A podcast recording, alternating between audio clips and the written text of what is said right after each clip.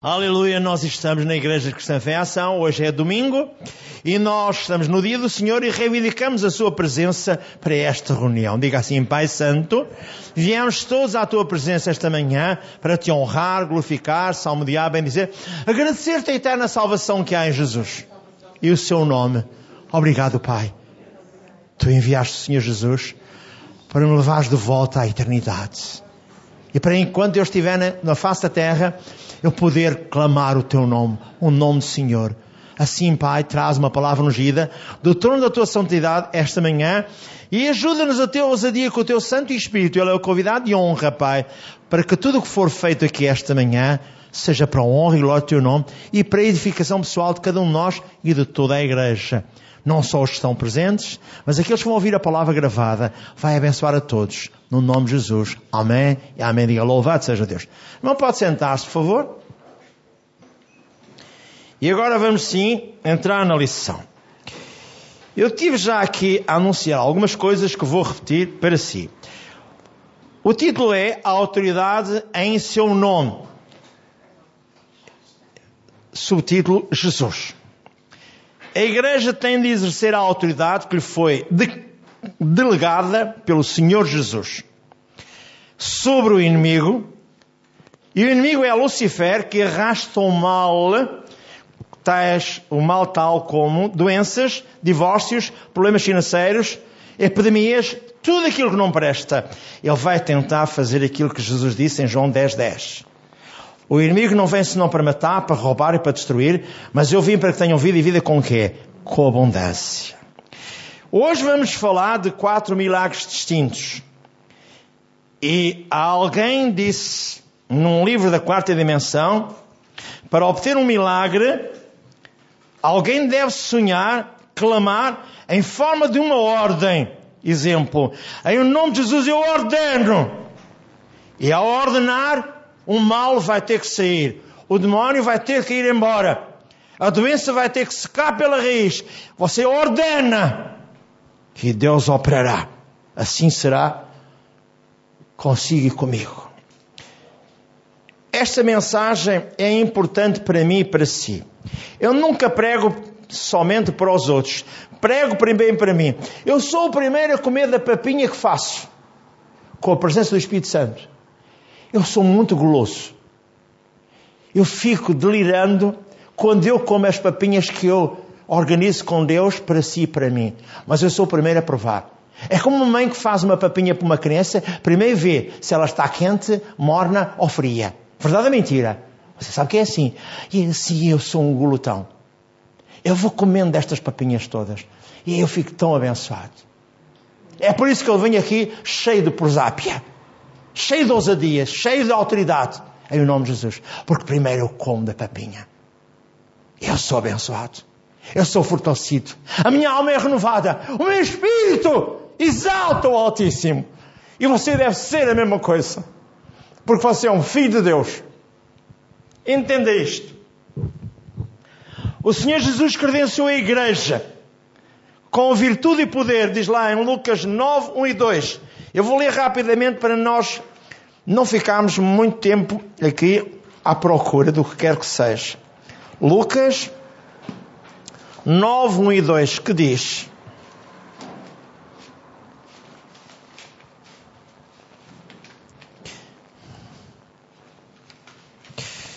E convocando os seus doze discípulos, deu-lhes virtude e poder sobre todos os demónios e para curarem enfermidades e enviou-os a pregar o reino de Deus e a curar enfermos.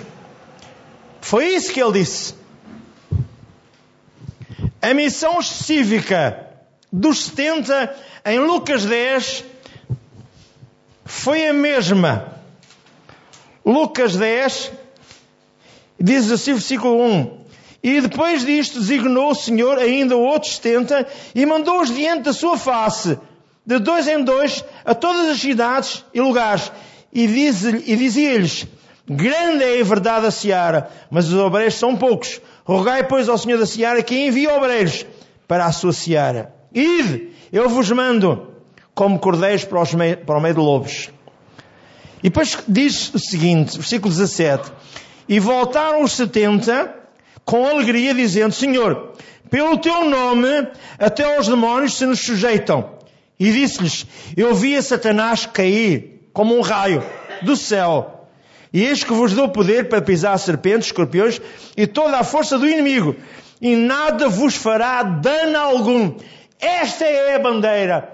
Este é o alicerce da minha fé. É ter a certeza que Jesus está comigo até à eternidade. E vive dentro de mim pelo seu Santo Espírito. Eu hoje falava à igreja em Efésios 4. E dizia que nós temos de ter um, um, uma, uma, uma vida de santidade, quando falava sobre o amor. E a certa altura, eu vou ler só Efésios 4, um versículo.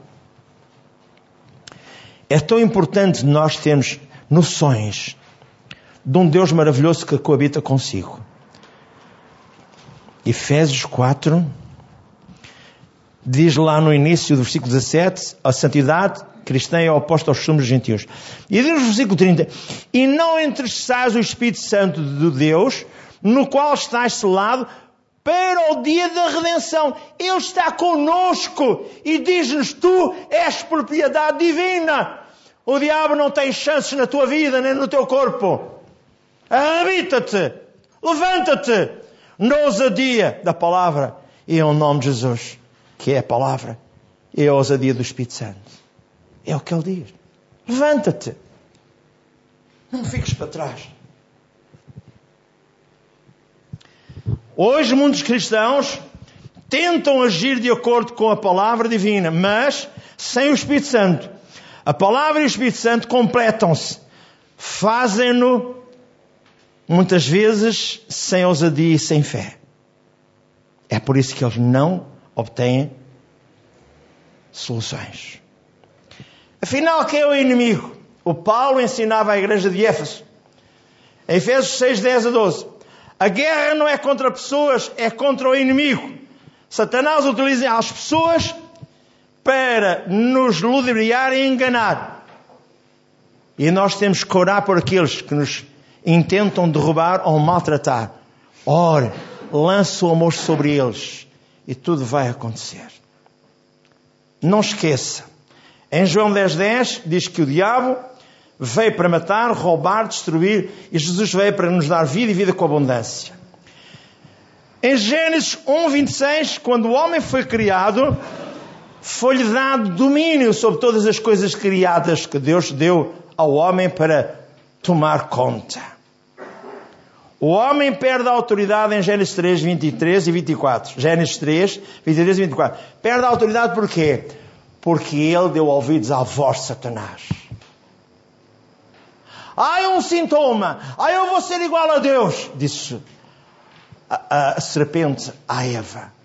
Quando comeres da árvore da ciência do bem e do mal, serás tão igual a Deus. Serás capaz de distinguir o bem do mal. Então comeu. Era uma árvore que tinha fruta com um olhar maravilhoso. Quando acabaram de comer, sentiram que estavam nus. E veio a viração da tarde. E perguntou ao Adão: Por que te escondestes? Porque estava nu. Quem é que te deu a comer da árvore da ciência do bem e do mal para entender que estavas nu? Quem é que fez isso? Foi a mulher que me destes? É logo a resposta do homem. São os outros? Não! A responsabilidade é individual. A salvação é individual. Tu é que tens de tomar decisões. Se alguém se quer arrastar para um poço, tu vais atrás dele? Não! Tu vais impedir.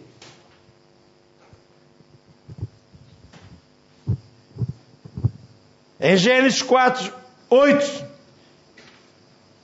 diz que o diabo passa a dominar a magoar e a maltratar os homens. Mas Jesus veio para nos libertar. Colossenses 1, 12 e 14. Veio restituir-nos a autoridade. Lemos há pouco em Lucas 9, 1 e 2. Em Mateus vimos também que Jesus nos deu a autoridade. E também em, em Mateus 28, 18 a 20 diz: Todo o poder me foi dado no céu e na terra. Agora ide em meu nome e fazei discípulos e fazei desta forma. Em João 20, 21, 23 diz: Assim como o Pai me enviou, eu também vos envio a vós. Para quê? Para anunciar o quê? O Evangelho. Você não pode andar pela rua a impor as mãos no A, no B ou no C. Não foi essa a missão que lhe deu. A missão que foi dada foi para você dar a palavra de salvação aos que quisessem. Como aconteceu consigo comigo. Depois se orará por alguém, depois de levar à confissão, depois de ele receber Jesus, só aí é que vai impor as mãos. Senão você vai estatelar só comprido. Eu tive um pai que queria que eu fosse orar de casa em casa, o A, para o B ou para o C. Que era para mostrar aos outros que ele conhecia que o filho dele era importante. Estou a falar a sério. Eu não estou a brincar. Até que um dia eu verifiquei. O que o meu pai queria não é que eu fosse ajudar as pessoas, é que eu ficasse perante a sociedade como filho daquele fulaninho, não sei assim, desta maneira ou daquela maneira. Eu não vou dizer. Veja, a Bíblia diz lá em Marcos 16, 15 e 20: E estes sinais, sinais seguirão aos que crerem. Em meu nome expulsarão demónios, falarão novas línguas. Se pegarem uma coisa, nada vos fará dano algum. Se beberem alguma coisa, nada vos fará dano algum. Imporão as mãos sobre os doentes e os curarão. É o que diz lá em Marcos 16, 15 a 20. E o Senhor estava com eles. E tudo o que eles faziam prosperava.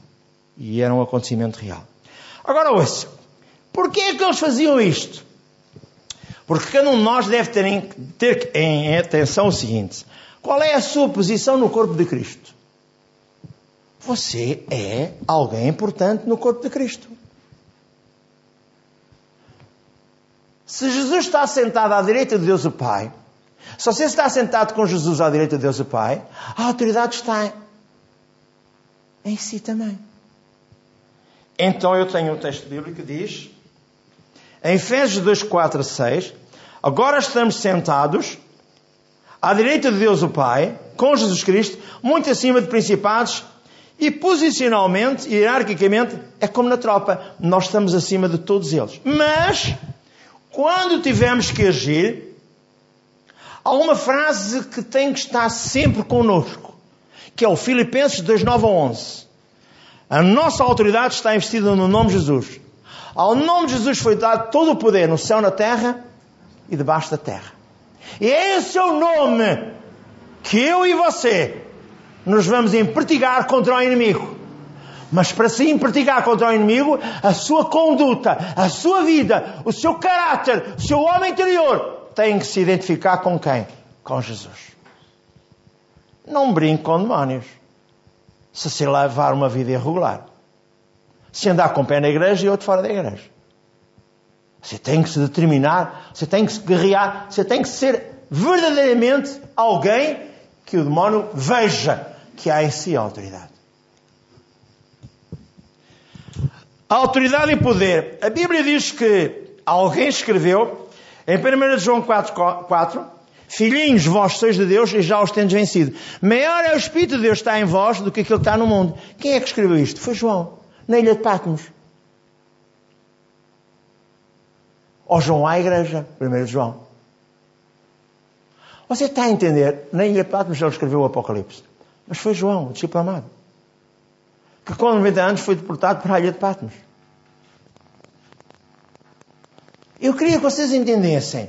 A autoridade está em nós. Se é o templo Santo Espírito Santo de Deus Altíssimo.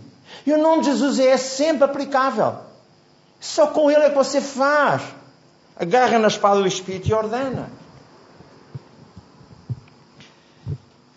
A autoridade não é poder, é um poder delegado, não é seu. Você tem que fazer aquilo que Deus determina, como, por exemplo, os polícias.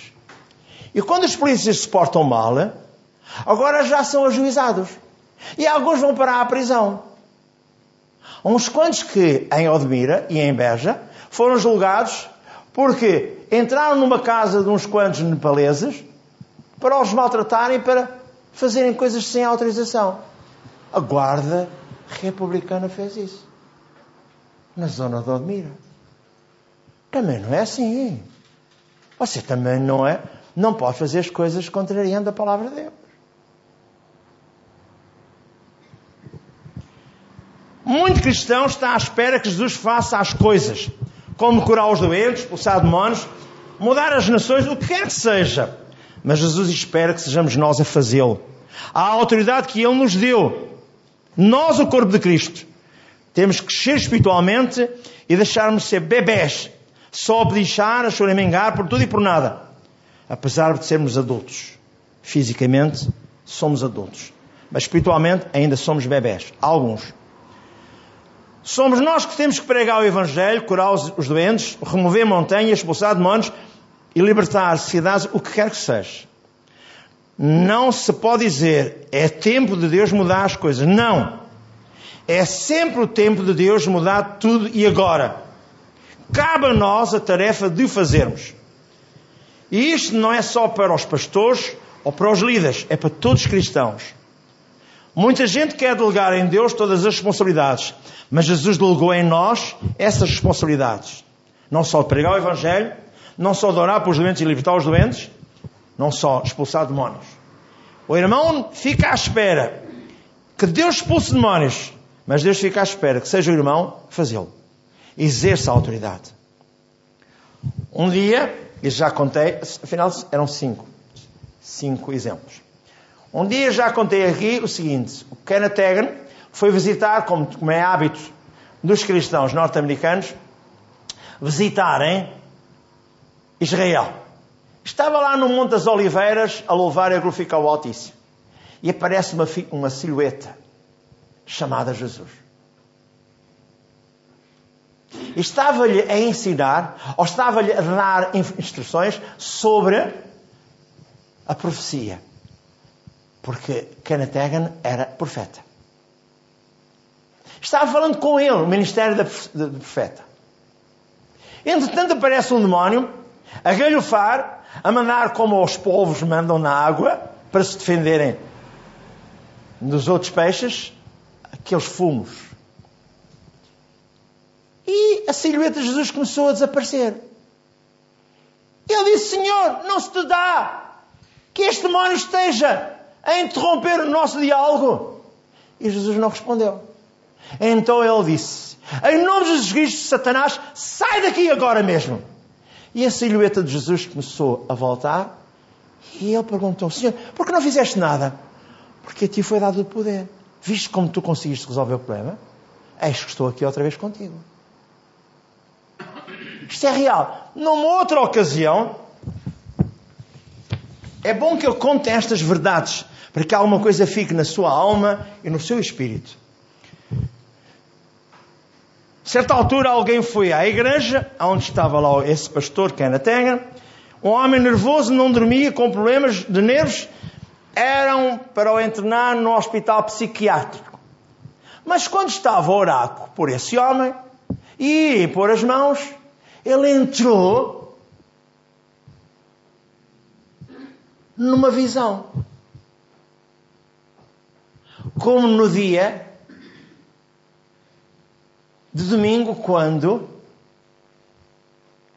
em espírito entrou em visão o nosso irmão João para receber o Apocalipse. E ele viu aquele homem com um demónio montado nas as cavalitas nos ombros dele e com as mãos do demónio a amarrar a mente para que ele não pudesse nem exercer pensamentos, nem nada. Estava bloqueado na sua mente.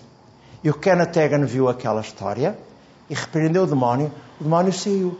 E o homem começou a gritar: Estou livre, estou livre, estou livre. Quem é que deu a ordem para ele ser liberto? O homem de Deus. Então o problema, vamos ver. Temos aqui coisas importantes. Como é que o diabo se manifesta? Quais são as áreas onde ele atua? Atua nas forças da natureza, recordo Mateus 14, 24 com Pedro. Doenças e dores, Lucas 13, 11, tem a ver com aquela minha corcunda. Ataques de epilepsia, Marcos 9, 25, aquela criança que era lançada ao fogo e à água. Nas finanças, nos casamentos, nos empregos, nos negócios, até nas igrejas e, por que não, nas nações, o que está ele a fazer agora? Nem a mandar a epidemia e depois a pandemia, não está a proibir que venham para Portugal os turistas que são uma fonte de riqueza para Portugal? Mas sabe, alguns entraram por vias erradas. E começaram a granjear dinheiros e já jogavam que estava tudo, estava tudo bem. Como aconteceu quando vieram os africanos das colónias, que depois se tornaram independentes. Os que lá estavam, estavam a explorar os que lá estavam. Pessoas que foram daqui, ficaram lá muitos anos e estavam a explorar as pessoas que são originárias dos países africanos. E aquilo acabou. Foi um. Eu não digo que foi uma epidemia, foi uma pandemia. E muitas fortunas estavam lá escondidas. E agora pergunto: e o que é que está a acontecer agora com a filha do ex-presidente de Angola? A quem ele mandou fazer cursos nos Estados Unidos. Também não sacou a Sanangola? Também não sacou isto? Também não sacou aquilo? Mas a seu tempo tudo se descobre. E tudo muda. Eu não estou a brincar, estou a falar sério. Antes que eu passe para a parte prática, eu vou dizer o seguinte, que isto é que me importa dizer. A igreja compete exercer a autoridade que lhe pertence. Outro exemplo, um psiquiatra crente, médico, cheio do Espírito Santo, contou numa reunião de pastores. Ele disse: certa vez, perante um homem, num internamento, num sanatório de doenças mentais, impus as mãos sobre um homem que já não falava há três anos. Todos os dias impunha as minhas mãos sobre ele durante cinco minutos e orava em línguas, em silêncio, sobre ele. Só o fazia quando estava sozinho e se houvesse alguém por perto, eu buscava outra altura para orar por ele. Após 10 dias, o paciente estava de novo falando. E em 30 dias voltou para casa completamente restaurado, liberto e a falar normalmente como sempre falava. Então eu pergunto: aquele homem cheio de Espírito Santo fez isso? E você? E eu? Podemos fazer a mesma coisa. Mas Jesus em diálogo com Kenneth Hagen deu quatro referências de autoridade. Mateus 28, 18, a mim foi dada toda a autoridade no céu e na terra. Então disse, eu vou ler. Mateus 28, 18. É bom que se leia, é bom que fique gravado, é bom que as pessoas possam ouvir e entender. Mas já vamos orar todos. Mateus 28, 18. Estou a folhear.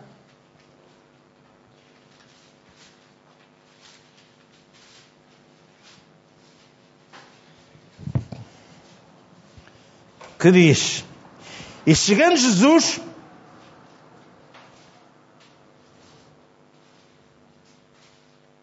falou-lhes dizendo: é-me dado todo o poder no céu e na terra. Portanto, ide, ensinai todas as nações, batizando-os em nome do Pai, do Filho e do Espírito Santo, ensinando-os a guardar todas as coisas que vos tenho mandado. E eis que eu estou convosco todos os dias, até à consumação dos séculos. Amém. Eu estou a zelar por aquilo que eu vos estou a mandar fazer.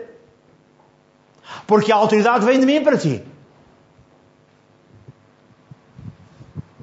Mais. Marcos 16, 15, 15 a 18. Diz a mesma coisa. A mim foi dada toda a autoridade para fazer a libertação.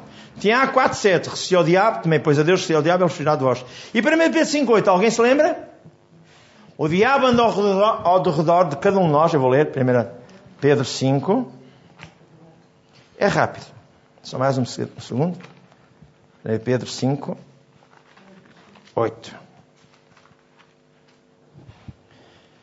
Sede sóbrios, vigiai, porque o diabo, vosso adversário, anda ao derredor, bramando como leão, buscando a quem possa tragar, ao qual resisti firmes na fé, sabendo que as mesmas paixões se cumprem entre os vossos irmãos no mundo. Agora vamos ver o seguinte. Expulsar espíritos malignos religiosos, mentira, engano, incapacidade e loucura. Agora vou-vos dar dois exemplos mais. Primeiro vou-vos falar do que aconteceu com um homem chamado Peter Wagner E eu vou ler-vos. E depois vou orar consigo por todos os seus assuntos. A certa altura, diz assim, no livro da quarta dimensão.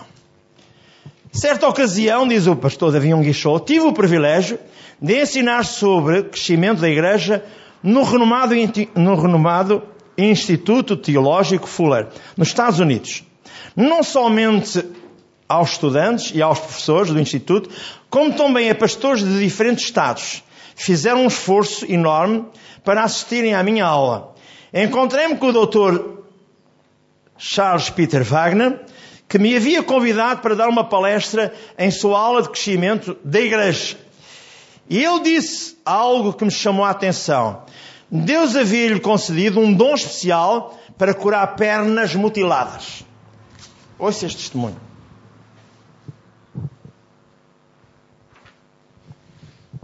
Ao princípio duvidei do que chegava aos meus ouvidos. De modo algum via nele alguém que pudesse realizar este tipo de milagres. Sabe, as pessoas olham a nossa aparência. Mas não sabem nem a ousadia nem o poder que está em nós. E era a mesma coisa que o Davi Onguichou. Olhava para aquele homem de Deus, um grande homem de Deus. De repente, o doutor Peter Wagner me convidou-me para presenciar um milagre. Dois dias depois visitei o seu escritório pela manhã, notei a presença de um iraquiano, o qual não possuía a parte inferior de uma perna, ou, exato, de uma perna, por causa do acidente num comboio que sofrera pouco tempo antes. Também pude perceber que estavam ali em sua companhia a esposa do Dr. Wagner, o pastor King Yong-kil, junto com outros pastores. Depois de fazer uma, oração, o Dr. Wagner impôs as mãos sobre o iraquiano e começou a clamar em alta voz. Em nome de Jesus de Nazaré, perna, estenda-se. Perna, estenda-se. Em nome de Jesus de Nazaré, perna, estenda-se. O Dr. Wagner não se deteve e clamou por mais cinco minutos. Contudo, nada aconteceu. Então tratei de consolá-lo e disse: Talvez a perna vá crescendo gradualmente, pastor. De repente todos se uniram no mesmo coro de consolação. A ver onde veio a credibilidade? Mas o Dr. Wagner não se deu por vencido e exortou o iraquiano a repetir em alta voz a seguinte oração: Creio em um Deus vivo creio em Jesus como o meu Senhor, creio que Jesus me irá libertar, curar, hoje mesmo. Depois da oração, fez o homem sentar-se novamente. E este episódio fez-me sentir um pouco incomodado. Por isso comecei a orar. Deus perdoa a minha pouca fé, dizia o Davi Onguichou para ele próprio. Pai, se a cura da perna for importante, não permita que o Dr. Wagner tenha impedimento. Outra vez o Dr. Wagner impôs as mãos sobre a perna e clamou em alta voz: Ordeno em nome de Jesus de Nazaré, perna, estenda-se. Em nome de Jesus, estenda-se. Repentinamente, a perna, algo inacreditável, começou a manifestar-se. Fiquei tão perplexo que quase caí no chão. Observei como a perna crescia em questões, em questão de meio minuto. Esse milagre causou um grande impacto na minha vida. Jamais pudera imaginar que Deus estivesse tão perto de nós. O milagre não acontecera numa igreja, nem em uma reunião de oração, tampouco em um culto de avivamento. Tratava-se do escritório de um professor de teologia, que com fé havia dito, perna, estenda-se. O iraquiano, emocionado, começou a caminhar de um lado para o outro, dentro da secretaria. Não mancava, mas simplesmente caminhava equilibradamente. Como é grande a graça do nosso Deus. Não, Deus não estava a milhões de quilómetros, estava junto de nós. Falava por meio da confissão da nossa boca. Assim como Jesus realizou todo o tipo de milagres na terra da Judeia, há dois mil anos, Deus realiza hoje milagres por nós próprios. Quando me encontrava meditando sobre estas coisas, O Dr. Wagner aproximou-se de mim e disse: Este milagre de curas deve ser sim, pastor Davi Guichot. Um pouco surpreso perguntei o que significava essa afirmação. Então o Dr. Wagner explicou. Li no seu livro, A Quarta Dimensão, ele explica que para dar ou para obter um milagre, alguém deve sonhar e clamar em forma de uma ordem, e por isso, e por esta razão, queria que aconteceria. Dei a ordem em nome de Jesus e o meu sonho tornou-se realidade. Que era Peter Wagner, um teólogo, um orador em potência, que era Davi Guichot, o homem que tinha escrito a quarta dimensão. E quem é que estava ali, o Espírito Santo, a realizar a obra? O homem com uma perna amputada, num corte de comboio, estava agora com uma perna nova, igualzinha à outra. Você acredita em Deus? Então acredite. Numa outra ocasião, este é o último testemunho para eu orar consigo. Numa outra ocasião aconteceu o seguinte: alguém assistiu a um culto de avião Guichot, aliás do Hagin, e alguém apanhou a visão daquilo que ele disse, como é que aquela pessoa devia agir. Foi levada em cadeira de rodas, foi levada para assistir, e ela conta. A autoridade no nome de Jesus traz cura e livramento. Uma mulher de 47 anos estava doente fazia 20 anos. Não podia fazer o seu trabalho de casa, não podia levantar-se sozinha, nem preparar o seu pequeno almoço. Os médicos tinham-lhe declarado que ela nunca mais podia ser uma mulher normal. Levaram-lhe uma conferência de cura divina, compreendeu como poderia ser curada e disse: após a cura, na privacidade da minha casa, fiz o que ouvi. Examinei as Escrituras, tomei notas e agi. Erguendo a Bíblia para o alto, disse: Satanás, tu que me tens amarrado o meu corpo por todos estes anos, agora rompo o teu poder sobre a minha vida, reivindico o meu livramento e a minha cura. E disse mais: que estava com 47 anos de idade e que pela primeira vez em 20 anos ou mais estava fazendo o seu trabalho de dona de casa. Fez o mesmo para com o seu marido. Disse: Em o nome de Jesus Cristo, quebro o poder do diabo sobre o meu marido e reivindico o seu livramento e salvação. O seu marido foi salvo e sentiam-se felizes como nunca antes. E entrou na igreja, nunca tinha entrado e agora serviam ao Senhor. O casal tinha também duas filhas, por volta dos 20 anos, nunca tinham ido à igreja, eram jovens solteiras e ainda estavam em casa, ambas fumavam e dançavam na noite. A irmã reivindicou de novo a autoridade no nome de Jesus. Quebrou o poder do diabo sobre as filhas. Reivindicou salvação e livramento para elas. Em dez dias receberam o Senhor Jesus como Senhor e Salvador. O poderoso nome de Jesus. Pertence à igreja, aos filhos de Deus. Rompa o poder dos demónios. Eles obedecerão à tua voz. Em o nome precioso do Senhor Jesus. A chave é o nome de Jesus. E tu tens que te empertigar contra o diabo. Agora peço-te. Leva uma vida condigna perante Deus e a sociedade. E vais ver as mudanças que vai acontecer na tua casa. Levantem-se todos, por favor. Diga assim, Pai, esta manhã eu coloco no teu altar o meu casamento, os meus filhos, a casa dos meus filhos, os meus netos, as minhas finanças, a minha saúde, toda a família, o emprego, a igreja e o meu país. Eu rompo o poder de Satanás em todas estas áreas e quebro toda a maldição. A partir de hoje, em nome de Jesus Cristo, eu sei que há, há, há dois mil anos foi dada autoridade e poder. Em nome de Jesus. Por isso eu rompo o poder de Satanás no meu casamento, nas minhas finanças, na minha saúde, em toda a minha família, no emprego, na igreja, aonde quer que eu deseje. O diabo vai ter que sair. Hoje mesmo. Eu creio. Pelas pisadas de Jesus, fui desligado da maldição. Em Gálatas 3, 13 e 14, Jesus levou a maldição da lei na cruz de Calvário para eu ter acesso e autoridade à vida eterna, à saúde divina, às bênçãos materiais, a um lar abençoado, a tudo o que me pertence. É isto que eu creio, é isto que eu recebo e é isto que eu levo hoje dentro de mim. Eu recebo essa graça. Agora mesmo. Agora mesmo. Agora mesmo. Eu recebo. Obrigado, Jesus. Eu recebo. Em o nome de Jesus. Amém e amém. Primeiro você liberta perdão para quem o ofendeu, para quem o injuriou, para quem o maltratou. E depois quebre o poder da maldição que está sobre ele, para que nunca mais o ataque a si, nem à sua casa, nem à sua família.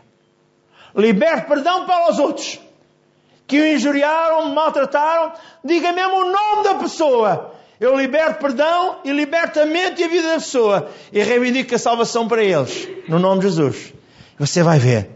Há um caminho aberto para você trilhar, para a bênção chegar. E você só vai encher-se de bênçãos e de graça divina. E a sua casa vai mudar, a sua vida vai mudar, o seu emprego vai mudar, tudo vai mudar. E a sua, a sua saúde vai ser completamente restabelecida. Creia, e assim será consigo. Amém e amém. Diga louvado seja o Altíssimo.